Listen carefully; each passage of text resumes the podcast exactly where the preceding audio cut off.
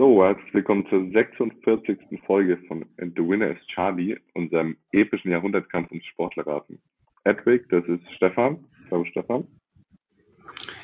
Ja, hallo und natürlich mit unserem Tim, der immer die, das Intro spricht. Hallo Tim, guten Tag. Mir geht's gut. Wie geht's dir? Ja.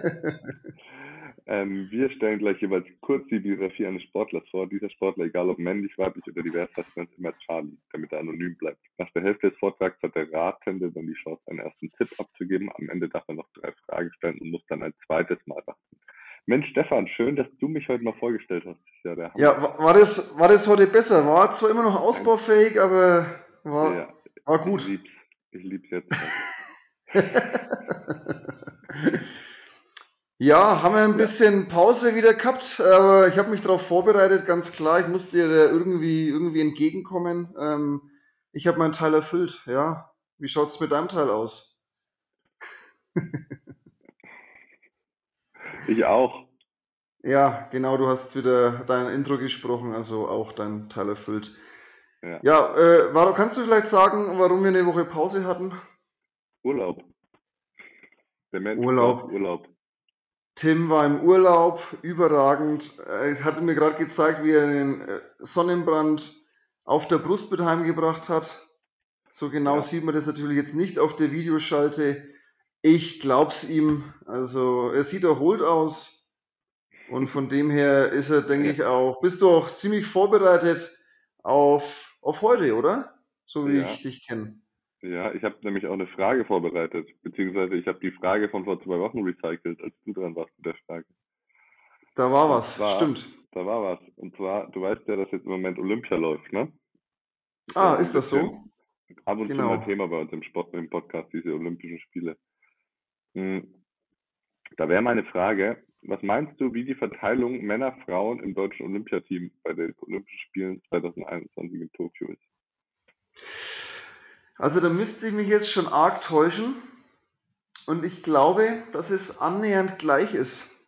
Ich, weil ich glaube, dieses Thema haben wir, glaube ich, auch mal mit der, mit der Fernsehschalte in, den, in der Berichterstattung gehört. Und ich glaube, dass es so annähernd 50-50 ist. Plus, minus 2%, sage ich jetzt mal. Ja, es ist zum ersten Mal äh, in der Geschichte, dass genau gleich viel, dass Deutschland genau gleich viel Männer und Frauen entsendet. Richtig. Ja. Das damit fängt ja schon mal gut an.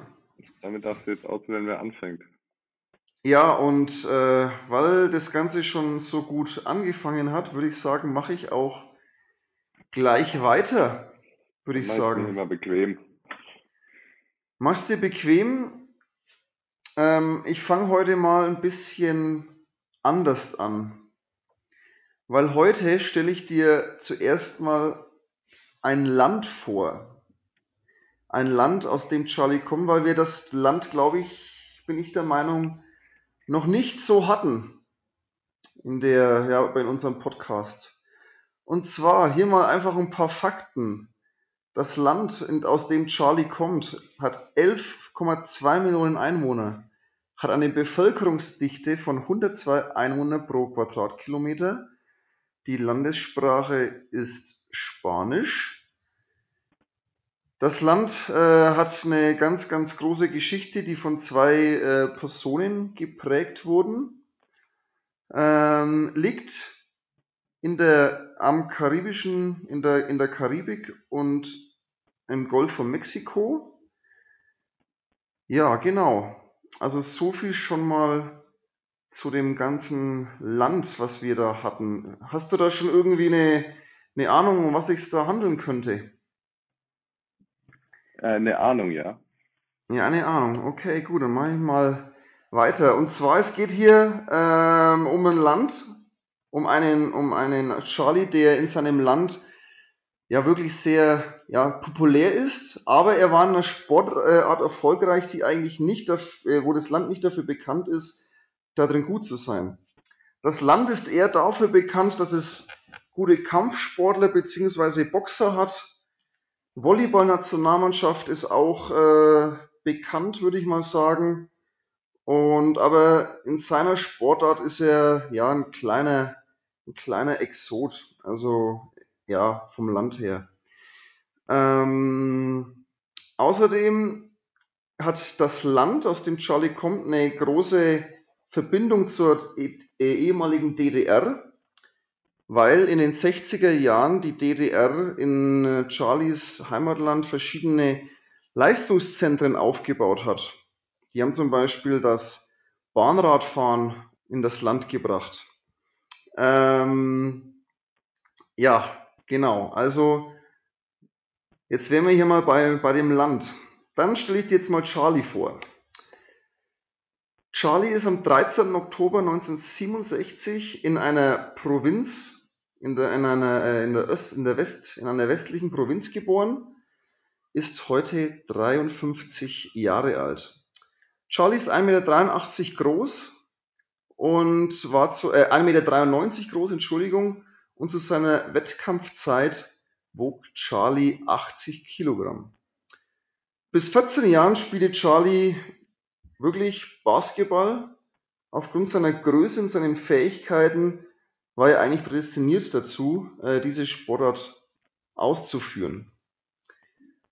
Äh, allerdings hat man dann äh, ein anderes Talent entdeckt, und zwar nicht nur irgendein Talent, sondern Charlie ist in seinem, in seiner Sportart einer der besten, vielleicht sogar der beste der jemals angetreten ist. Ich möchte dir nur mal kurz ähm, die Errungenschaften von Charlie hier wieder äh, hier äh, preisgeben. Olympia, einmal Gold, einmal Silber. Weltmeisterschaften, zweimal Gold, zweimal Silber. Panamerikanische Spiele, dreimal Gold, viermal Hallenweltmeister, einmal Vize-Hallenweltmeister, und er hat wirklich sehr, sehr viel in seiner Sportart abgeräumt, hat den Sport geprägt, war jahrelang eigentlich unbesiegbar und ähm, ja, auch heute noch eifern ihm viele nach, weil er unter anderem immer noch der Weltrekordhalter in seiner Sportart ist. Und jetzt würde ich einfach mal sagen, das war's zu Beginn. Da war jetzt halt sehr viel. Ich muss zugeben, ich mache das heute ein bisschen freier. Ich wollte heute mal das ein bisschen anders machen. Ähm, vielleicht noch zur Info für dich. Er hat vier Söhne, lebt momentan wieder in seiner Heimat und Charlie ist ausgebildeter Sportlehrer. Und jetzt kommst du. Ja, das war ja jetzt nicht so viel. Also ich glaube, ich kann mir das Land, das weiß ich. Ähm, die Sportart, da tue ich mich noch ein wenig schwer. Ich würde jetzt sagen, das geht Richtung Leichtathletik, aber ähm, da musst du mir, glaube ich, noch ein bisschen mehr erzählen gleich. Mhm. Okay, gut. Also, dann machen wir mal weiter. Und zwar, also Charlie hatte ja mit äh, 14 Jahren seine Sportart angefangen und mit 16 Jahren, also nur zwei Jahre später, ist er bereits äh, ja, bei den Talenten dabei, wo man sagt, dieser junge, dieser junge Typ wird mal ein Olympiasieger oder ein Weltmeister werden. Also da war er nach zwei Jahren, war er da bereits soweit. Seine damalige Bestleistung äh, mit 16 Jahren bekommt von uns auf jeden Fall gar keiner hin. Also nicht einmal ansatzweise. Und wird auch nie passieren. Hatten schafft man nicht. Äh, mit 17 Jahren ist er zum ersten Mal bei den, äh, bei den Erwachsenen mitgesprungen und hat da schon ja, einen Weltrekord aufgestellt, einen Junioren-Weltrekord mit einer gewissen Höhe, die er da überwunden hat. 86 wurde er Juniorenweltmeister in Athen und 1987 bei der Hallenweltmeisterschaft bei den Erwachsenen wurde er Vierter. Also das war so sein erstes großes Ereignis und da belegte er den vierten Platz. Seinen ersten großen Titel konnte er dann 1987 bei den Panamerikanischen Spielen in Indianapolis ähm, erringen, indem er ja da gewonnen hat. Und zwar jetzt sage ich mal, eine Höhe, und zwar ist er da 2,32 Meter gesprungen. Dann bei den anschließenden Weltmeisterschaften in der, in der Leichtathletik 1987 in Rom ähm, wurde, hatte allerdings wieder einen Rückschlag gehabt, da war er mit 2,29 Meter nur Neunter. Aber ab diesem Zeitpunkt hat er eigentlich so ziemlich äh, alles gewonnen, was man gewinnen kann. Bei Olympia ist er dann, konnte er dann leider nicht antreten, weil die Mannschaft die Olympischen Spiele damals boykottiert hat. Ich glaube, Seoul 1988, das war ja nicht nur, das waren ja mehrere Mannschaften, die das äh, boykottiert haben, hat man glaube ich schon mal, die USA waren es glaube ich auch. Und auch Charlies Mannschaft hat diese Spiele boykottiert. Ja, ähm, am 8. September 88 hat er dann geschafft, dass er den Weltrekord um einen Zentimeter verbessert. Das war dann so eine Leistungsexplosion auf 2,43 Meter. Bei den Hallenweltmeisterschaften 89 hat er dann den Hallenweltrekord auch auf 2,43 Meter verbessert. Also hat beide Weltrekorde sowohl innen als auch außen inne. Ja, am 29. Juli 89 hat er dann in seiner, ja, nicht ganz in seiner Heimat, aber in einer Insel nebendran den Freiluft-Weltrekord auf 2,44 Meter erhöht. Dann ist er wieder Hallenweltmeister geworden. Na, halt, da ist er ein Dritter geworden. 1991 hat er die Bronzemedaille gewonnen. Und dann ja, war Weltmeisterschaft in, Weltmeisterschaft in Tokio, da schließt sich der Kreis. Und da hat er dann Silber gewonnen mit 2,36 Meter. Dann kommt ganz sein, sein, größter, sein größter Erfolg, würde ich mal sagen. Olympia ist ja auch immer so diese, dieses Highlight. 1992 in Barcelona ähm, gehört er zu den Favoriten, aber im Vorfeld der Olympischen Spiele hat er nie so richtig seine Höchstleistung erbracht. Aber man muss sagen, ähm, er hat aufgrund der wenigen Fehlversuche bei 2,34 Meter und ja, bei gleicher, bei gleicher Anzahl der Sprünge und bei weniger Fehlversuchen konnte er dann zum Glück Gold für sich gewinnen. 1993 war aber trotzdem Charlies erfolgreichstes Jahr. Und zwar ist er da Hallenweltmeister geworden, Weltmeister, Hallenweltmeister und normaler Weltmeister ist er da geworden und hat regelmäßig Höhen über 2,40 Meter. Man muss sich das mal vorstellen. Ein Fußballtor ist, glaube ich, 2,38 Meter oder 44 hoch, Tim. 2,44 Meter, glaube ich, oder? Weißt du das? Äh, Frage an ich dich. hier gerade ein bisschen, aber ich glaube, du willst die Höhe vom Fußballtor. Ja, genau. 2,44, glaube ich. 2,43. Okay, gut. Also der, der, der junge Mann ist regelmäßig über diese, über diese Höhe gesprungen, also was echt wirklich beeindruckend ist. Ja, genau. Ähm, 2,44, du hast recht. 2,44, okay. No- 93 war sein erfolgreichstes, erfolgreichstes Jahr, habe ich vorhin gesagt, weil er eben am 27. Juli den Weltrekord auf 2,45 Meter verbesserte. Und dieser Weltrekord steht heute noch. Also wir suchen den aktuellen Weltrekordhalter, ja, der in der Sportart, die ich dir gerade vorgestellt habe. Jetzt ist er fast gar nicht mehr so schwierig. Also, er hat dann sämtliche Weltmeistertitel äh, gewonnen. Er ist äh, viermal am Stück Hallenweltmeister geworden ähm, hat in Göteborg bei der Weltmeisterschaft äh, nur Silber erreicht, 95, aber 97 in Athen hat er dann da wieder zugeschlagen. Genau. Um das mal zusammenzufassen, äh, Charlie übersprang in seiner Karriere bei den Wettkämpfen 230 Mal die 2,30 Meter und 21 Mal ist er höher wie 2,40 Meter gesprungen. Also es ist schon äh, sehr, sehr beachtlich. Den Weltrekord hat er seit 1988 inne, hatten ja dann 1993 nochmal verbessert. Ähm, und er war achtmal im achtmal Weltjahresbester. Also wirklich, da kann man glaube ich wirklich sagen, dass er ja die seine Sportart hier dominiert hat. Leider, äh, der Abgang von Charlie war leider ein bisschen unrühmlich und zwar 1999 bei der Hallenweltmeisterschaft ähm, ist dann rausgekommen bei dem Dopingtest, dass er Kokain genommen hat. Daraufhin wurde er disqualifiziert, aber der kubanische äh, Verband konnte zum Glück äh, erreichen, dass er nur ein Jahr gesperrt wurde anstatt zwei, sodass er bei Olympia dann noch teilnehmen durfte. Ich habe auch gelesen, dass sich da der damalige Staatspräsident ähm, Fidel Castro sehr für seinen Sportler eingesetzt hat und auch nur deswegen diese Sperre auf ein Jahr verkürzt wurde, weil da auch Dis diese Diskussion war, ist Kokain gleich Doping ähm, und so weiter. Also auch damals gab es diese Diskussion schon. Genau.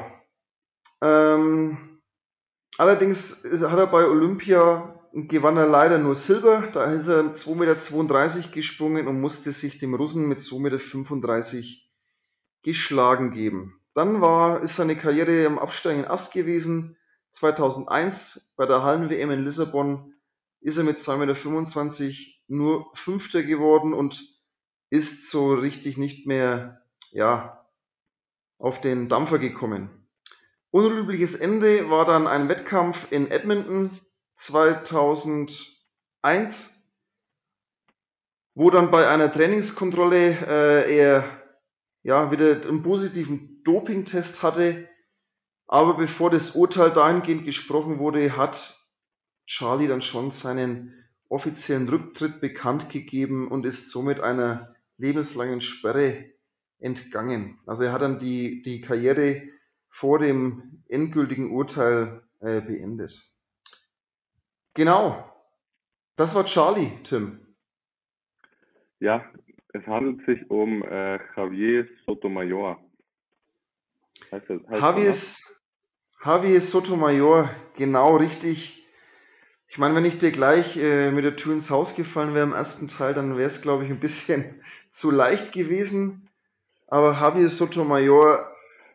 Ja, fand ich, ich habe den einfach, muss ich sagen. Ich habe neulich äh, dann so eine Olympia-Doku gesehen, ich glaube irgendwie online auf Sportschau oder so, wo es so um vergangene Spiele und Rekord, Weltrekorde und so gab und da äh, ging und da kam es dann vor, dass er den, Leichtet, äh, den Hochsprung-Weltrekord hat. Ein Kubaner, aber du hast ja, Fidel Castro hat ja schon verraten. Genau, genau, ein Kubaner. Ja, es gibt, es äh, ist eigentlich ein Exot, muss man wirklich sagen. Es gibt, glaube ich, noch einen es gab mal einen 100 Meter, 110 Meter Hürdenläufer, der relativ gut war.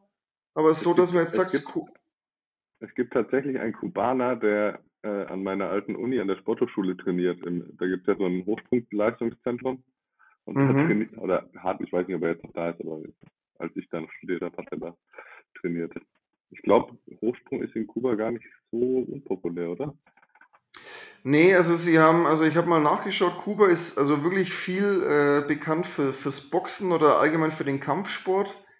Dann, wie gesagt, äh, Volleyball und in der Leichtathletik, ja, wenn dann, wenn dann irgendwas mit, mit, mit, mit hoch oder weit ja, äh, ist schon. Ja, also gibt's auch was, ne? ja, ja, genau. Aber ich sag mal so, die Leichtathletik gehört jetzt nicht zu den äh, Paradedisziplinen des Kubaners. So kann man das äh, vielleicht ja, sagen. Ich habe den Weltrekordsprung auch angeschaut. Also das ist schon wirklich beeindruckend, äh, wie hoch, ein ne? Mensch. Es ist, es ist schon, es ist schon echt äh, verdammt hoch. Ich habe das ja auch mal ein bisschen, ein bisschen gemacht.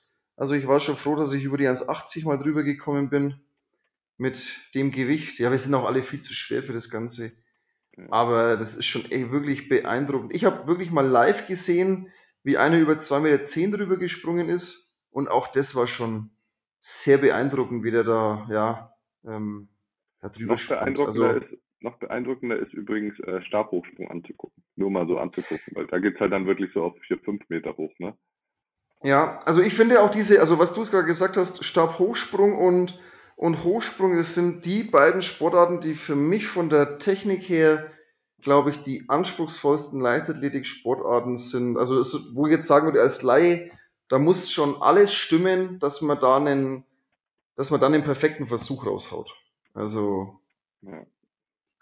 Ja, Anlauf, Absprung, Und so Wurfdinger sind auch immer technisch sehr anspruchsvoll, ne? Also sowas wie, wie Kugelstoßen oder ähm, Ja, Hammerwurf. Hammer, Diskus, ja, Ja. stimmt. Okay, gut. Ja, aber du bist ja alt, du hast ja das wirklich wieder überragend gewusst. Ähm, Javier Sotomayor, Gruß, Gruß an den Kollegen aus Kuba. Ja, ich denke, der hört uns. wissen, wissen die wenigsten, dass wir unseren Podcast ins äh, Spanische übersetzen. Ja, da haben wir immer den, einen, der das dann Ja, übersetzt. ins Genau, Spanische Spotify. genau. Ja, Ja, Tim, ich, äh, wir haben im Vorgespräch äh, heute beschlossen, machen wir Top 3. Wir machen heute mal wieder eine Top 3, weil es sich anbietet. Und Genau. zwar befinden wir uns ja am mittleren Olympiasamstag. Und ich habe mir gedacht, ich stelle mal meine Top 3 äh, bisherigen Olympia-Ereignisse ähm, vor, also von diesem Jahr. Und zwar, was ich ziemlich geil fand gestern, äh, Dimitri Ovtcharov, deutscher Tischtennisspieler, der Bronze gewonnen hat. Das Spiel gestern ich, konnte ich leider nicht komplett sehen, da habe ich nur den Anfang und ein bisschen was vom Ende gesehen und dann eine Zusammenfassung. Ähm, das Halbfinale und das Viertelfinale habe ich aber gesehen. Und wie der sich da immer zurückgekämpft hat, der hat ja, glaube ich, Viertelfinale, Halbfinale und, Finale, äh, und spielt um Platz drei jetzt um äh, über sieben Sätze, also volle Distanz. Hat sich da auch zweimal ziemlich von dem Rückstand zurückgekämpft. Und das finde ich irgendwie geil, das zu gucken. Also es geht ja auch so schnell alles, aber ja, das ist meine, einer meiner Top 3. Dann, ähm, Ja, kurz vielleicht dazu zu Ovtcharov gestern. Ich habe das Ganze tatsächlich im Radio live verfolgt. Also ich habe das gestern auch mitbekommen, habe auch diese, habe auch diese Story, was du gesagt hast, äh, knapp verloren, knapp gewonnen, knapp verloren, äh, knapp gewonnen. Und ich habe das im Radio ein bisschen äh, mitverfolgt, weil sie da Ausschnitte teilweise dann äh, gezeigt haben. Und er muss ja wirklich abgeliefert haben, der, der Ovtcharov. Genau. ja.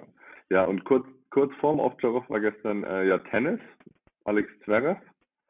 Ähm, und das war der Wahnsinn. Also der lag den ersten Satz 6-1 verloren, lag im zweiten Satz schon 2-3 zurück, Break, Break, äh, vor für Djokovic. Und dann, das habe ich, ich weiß nicht, wann das das letzte Mal passiert ist, aber dann hat der Djokovic einfach sieben Spiele in Folge abgegeben. Zverev hat ihm viermal in Folge den Aufschlag abgenommen. Und es stand halt dann 6-3 und 3-0 für Zverev im dritten. Und dann hat er den dritten Satz auch heimgebracht und steht jetzt im Finale und hat damit ja schon die Medaille sicher und auch ganz gute Chancen gegen Karin Katschanov da auch Gold zu holen. Das war also Wahnsinn gestern. Ich weiß nicht, wie das passieren konnte. Ich habe das schon sowas von abgeschrieben gehabt. Und auch als der Zverev dann den zweiten Satz gewonnen hat, habe ich gedacht, naja, Djokovic mental so stark, der erholt sich jetzt und gewinnt irgendwie diesen dritten Satz. Aber Ja, vor allem beeindruckend ist es da, dass es halt, dass der Gegner nicht nur, der Zverev steht sich ja oft selber auch im Weg, äh, aber der Gegner war jetzt nicht irgendwie äh, ein siebter oder z- 17. der Weltrangliste, sondern es war einfach mal der Tennisspieler schlechthin. Ähm, ja, vor allem im Moment, und- der hat die letzten drei Ja. Grand Slam Turniere gewonnen. Der hätte den, den Golden Slam, den wir hier auch schon mal erwähnt haben, ja, perfekt genau. Ähm, ja, bei Zverev finde ich halt immer, es ist immer so, entweder der spielt richtig gut und schlägt einen Djokovic oder er spielt halt richtig schlecht und scheidet in Runde 2 gegen irgendwen aus. Aber gestern war gut ab, richtig, richtig gut. Ja.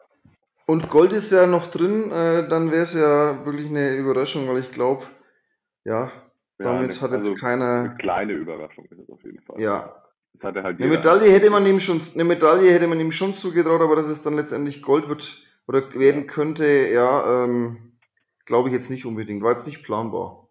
Ja. ja, und das dritte, ähm, was ich mir jetzt hier mal noch aufgeschrieben habe, was mich auch ähm, sind die deutschen Basketballer. Haben wir ja schon öfters jetzt auch thematisiert. Ähm, das erste Spiel knapp verloren mit zehn Punkten. Also zehn Punkte ist jetzt nicht so knapp, aber lag vor allem an den letzten vier Minuten. Bis dahin war es eigentlich ausgeglichen. Und das zweite Spiel gewonnen gegen, gegen Nigeria. Und jetzt gerade läuft das dritte Spiel. Und ich hoffe, sie qualifizieren sich dann fürs Viertelfinale. Sieht, glaube ich, ganz gut aus.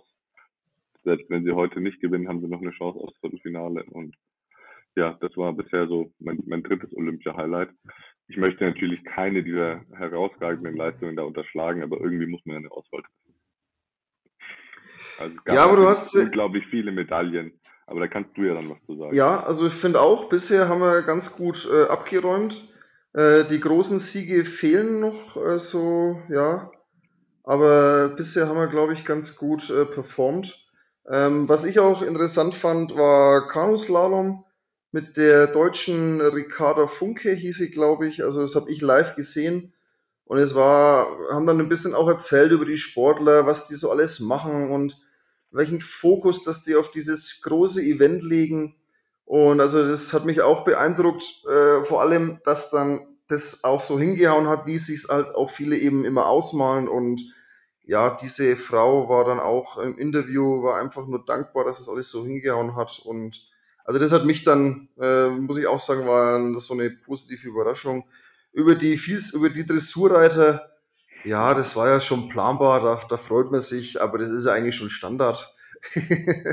Ohne jetzt die Leistungen schmälern zu wollen, aber ja. Und auch so einige Überraschungen, diese, diese äh, Wasserspringerinnen, äh, diesem Synchronspringen, äh, hat man auch nicht so auf dem Schirm gehabt.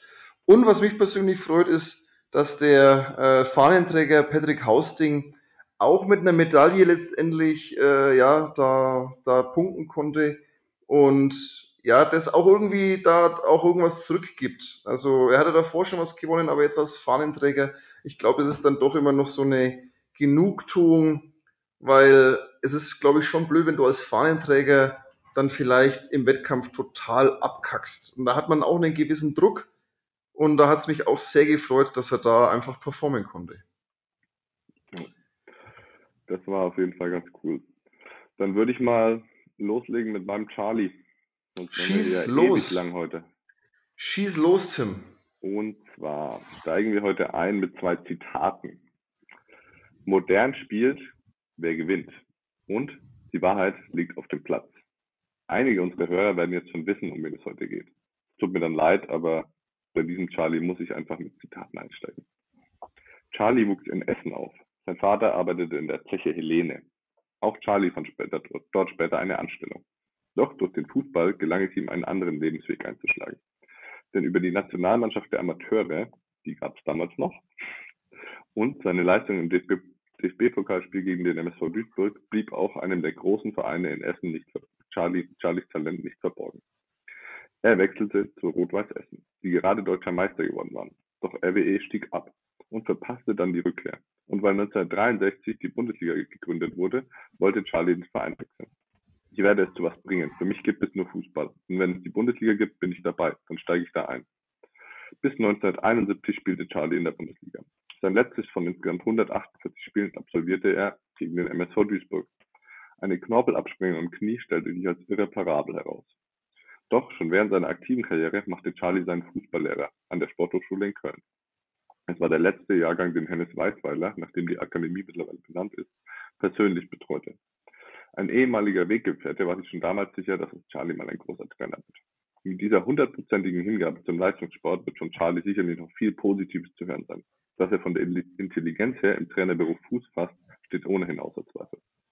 Als Trainer sollte Charlie in den folgenden 40 Jahren insgesamt neun Vereine und ein Nationalteam trainieren. Er bekam sogar ein Angebot als Bundestrainer. Nach Charlies Absage übernahm 2004 Jürgen Klinsmann die Nationalelf. Wer weiß, wie das Sommermärchen geendet hätte, hätte Charlie den Job damals angenommen. Zu seinen Erfolgen als Trainer gehören Europameister, Europapokal der Pokalsieger, Erreichen des UEFA-Pokal-Endspiels, dreimal Deutscher Meister, dreimal DFB-Pokalsieger, dreimal stieg er mit seinem Team in die Bundesliga auf. Und ich finde besonders geil und irgendwie schade, dass es das nicht mehr gibt. Er war zweimal deutscher Hallenpokalsieger. Bevor wir in die Pause gehen, noch ein Zitat von Charlie. Er war nämlich ein ziemlicher Sprücheklopfer. Der Ball muss ins Tor.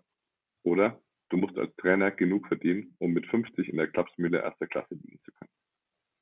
Damit wären wir in der Pause.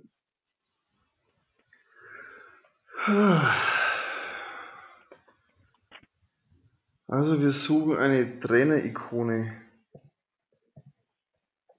Stefan Schmoll schreibt, steht hier. Und er hat eine Trainer-Ikone geschrieben. Das lassen wir jetzt mal offen, was da. So.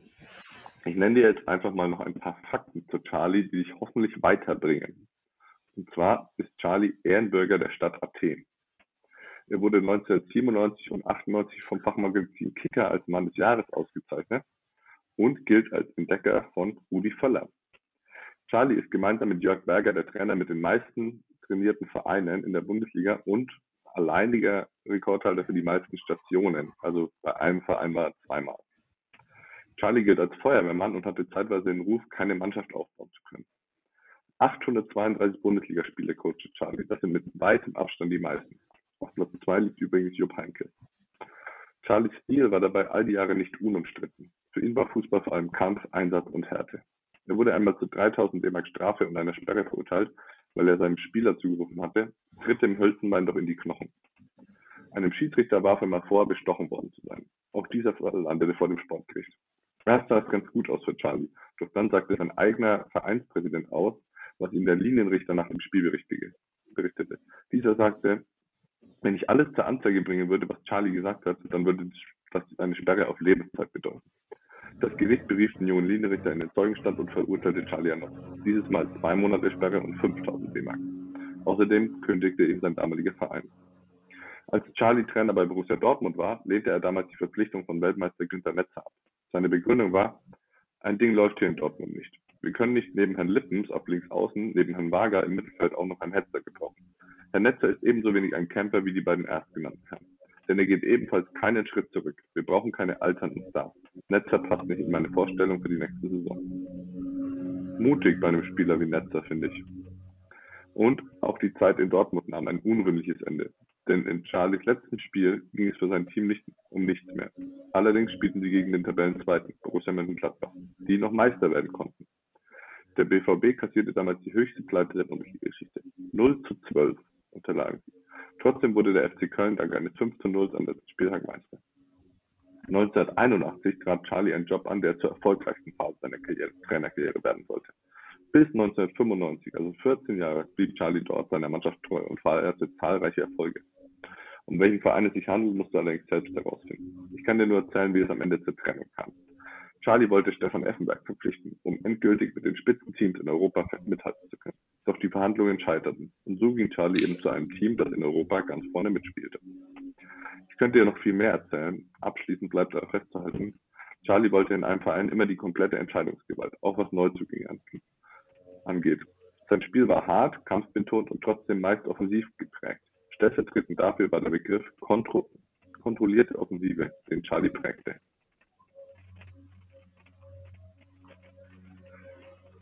Weißt du jetzt schon mehr? Ah. Ja, ich weiß es eigentlich, ich weiß es eigentlich schon nach, es war eigentlich ein Leichtensfehler. Es war eigentlich ein, bist du schon fertig? Ja, ich bin fertig. Es war eigentlich ein ganz, ganz großer Leichtsinnsfehler, weil, ja, also nur noch mal, um das aufzuklären, weil du die letzten beiden Vereine nicht genannt hast, bei, dem, bei Charlies vorletzten Verein, ähm, er hat es geschafft, dass äh, bei diesem Verein der letzte Mittelfeldspieler Torschützenkönig in der Bundesliga war.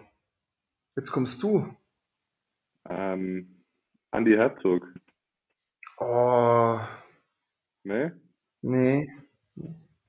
Bist du beim falschen Verein.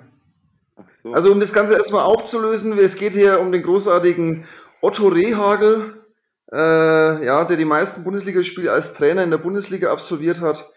Äh, mir ist es ganz danach gekommen, äh, weil ich, mein Tipp war ja Udo Lattek. Udo Lattek war ja niemals Europameister. Ja. Ich habe irgendwie Udo Lattek, ich, ich, und dann, nachdem du, nachdem du den ersten Satz gesagt hast, ist mir natürlich Otto Rehagel sofort gekommen. Nee, und zwar, es geht hier um die Zeit bei Werder Bremen. Und bei Werder Bremen hat der Mittelfeldspieler gespielt, der als letztes Torschützenkönig in der Bundesliga war der auch schon öfter bei uns im Podcast Thema war. Mittelfeldspieler. Ja, es war der letzte Mittelfeldspieler, der in der Bundesliga Torschützenkönig war. Ja, das musst du schon ewig her. Mario Basler. Mario Basler war der letzte Mittelfeldspieler, der in der Bundesliga. Das wäre eigentlich auch nicht mal eine Frage gewesen, aber okay, gut, haben wir das hier vorgegriffen. Ja. Ja, und was ich jetzt halt komplett außen vor gelassen habe, ne, aber das wäre einfach zu leicht gewesen, ist, dass halt. War ist halt die Griechenland-Geschichte, ne, das ist klar. Nee, äh, auch äh, hier Kaiserslautern. Kaiserslautern, genau. Das war ja auch also dann. Als Aufsteiger deutscher Meister geworden. Meister, 1997 war das Ganze, genau. Aber ja, und dann hat er noch, der Mezzo bei den Bayern hat er auch gehabt, also der ist schon ordentlich hingekommen. Das war eben, als er dann von Bremen weg ist, ist er zu Bayern, hat mit Bayern das äh, UEFA-Pokalfinale erreicht, aber wurde vorher entlassen und Franz Beckenbauer hat dann das UEFA-Pokalfinale gewonnen. Ah, okay. Damals ja. gegen Bordeaux. Girondi Bordeaux. Ja. ja. Genau, richtig. So. Ja, nicht schlecht, ja, gut. Otto Rehagel hätte man den. Und er ist er tatsächlich Ehrenbrücker von Athen, oder was? Ja, ja, wurde er 2004. Und, und das fand ich krass, das habe ich überhaupt nicht mehr am Schirm gehabt. Die haben den, der DFB hat ihn gefragt, ob er Bundestrainer werden will. Aber er hatte halt noch einen laufenden Vertrag in, in Griechenland, nachdem er da Europameister wurde 2004 und hat dann da abgelehnt. Hat dann mit Griechenland die WM 2006 verpasst aber die sich für EM 2008 qualifiziert und für die WM 2010, was natürlich trotzdem für Griechenland. Die waren vorher erst bei einer WM. Mhm. Ja, das stimmt, ja. Hat da schon große Erfolge auch gehabt. Der war also nicht nur Europameister, sondern auch, ja, das stimmt, hat die Nationalmannschaft das schon weitergebracht, ja, das stimmt. Nicht vergessen darf, darf, darf man auch, dass er dann noch ein letztes Bundesliga-Intermezzo hatte, 2012 bei der Hertha. Aber mit denen ist er dann in der, in der Relegation gegen Düsseldorf abgestiegen. Vage Erinnerungen. Das hätte, ich, das hätte ich jetzt gar nicht gewusst. Das stimmt, ja. Kann man nochmal als Feuerwehrmann. Ja. Otto Rehagel, ja. Guter Mann. Ja, Rehagel. Gut. Nach dem Null, ja, Rehagel. Was ich vorhin auch nicht sagen konnte, weil es zu auffällig gewesen wäre, aber das fand ich auch ganz witzig. Nach dem 0 zu 12 bekam er auch den Spitznamen Otto Torhagel. Ja, das ist natürlich, äh, das wäre natürlich ein bisschen zu leicht gewesen. Ja, ja. genau. Okay. Damit kommen wir zum Gut. Ende, weil mein Akku ist gleich leer. Ja, und die Deutschen spielen gerade live. Äh, das müssen wir auch noch anschauen. Also unsere Pflicht irgendwie, ne? Äh, Deutsch, die deutschen Basketballer kämpfen hier um den Einzug ins Viertelfinale. Also, äh, dann schließe ich hier ab und zwar ähm, heute mal eine, ein, ein, ein Zitat einer Vielseitigkeitsreiterin, die, die heißt Sandra Auffahrt nach einer schwachen Dressurleistung. Und zwar wurde sie gefragt, ähm, wie sie das Ganze jetzt äh, verarbeitet und was sie jetzt dann ändert, um eine bessere Leistung das nächste Mal abzuliefern. Und das ist eigentlich schon wieder eine freche Frage von der Presse. Manchmal stellen sie wirklich bescheuerte Fragen und da weiß man Sportler eigentlich immer gar nicht, was man antworten soll. Und sie hat da einfach gesagt, wenn ich mit der Presse fertig bin, ist das abgehakt. Ja. Und so muss man, glaube ich, auch einen Wettkampf sehen, wenn er mal schlecht war, vor allem in so einer Sportart, wo man ja auch, wo es auch ums Tier geht. Ähm, ja, es ist nicht jeder Tag gleich und ja, die hat da eigentlich, glaube ich, ganz gut darauf reagiert. Es waren bestimmt wieder die so Kollegen von der Bildzeitung. Ja, also ich finde solche Aussagen nach dem Spiel immer, äh, ja, das ist, da sind Emotionen dabei und man ja, sowas dann immer nach dem Spiel direkt zu sagen, das ist immer, da tun mir auch sämtliche Sportler leid, die auf eine schlechte Leistung angesprochen werden. Und wir kennen es ja schon, dass ein paar auch da auch schon mal ausgerastet sind. Genau. Gut. Siehe das, sie, um das Beispiel zu nennen, sie Rudi Völler und Waldemar Hartmann. An der sich, glaube ich, jeder erinnert. Damit können wir es jetzt beschließen, nachdem wir Waldemar Hartmann noch in diesem Podcast untergebracht haben. Genau, richtig. Alles klar. Also, Tim, schönes Woche. Wochenende. Ciao. Ciao, macht's gut.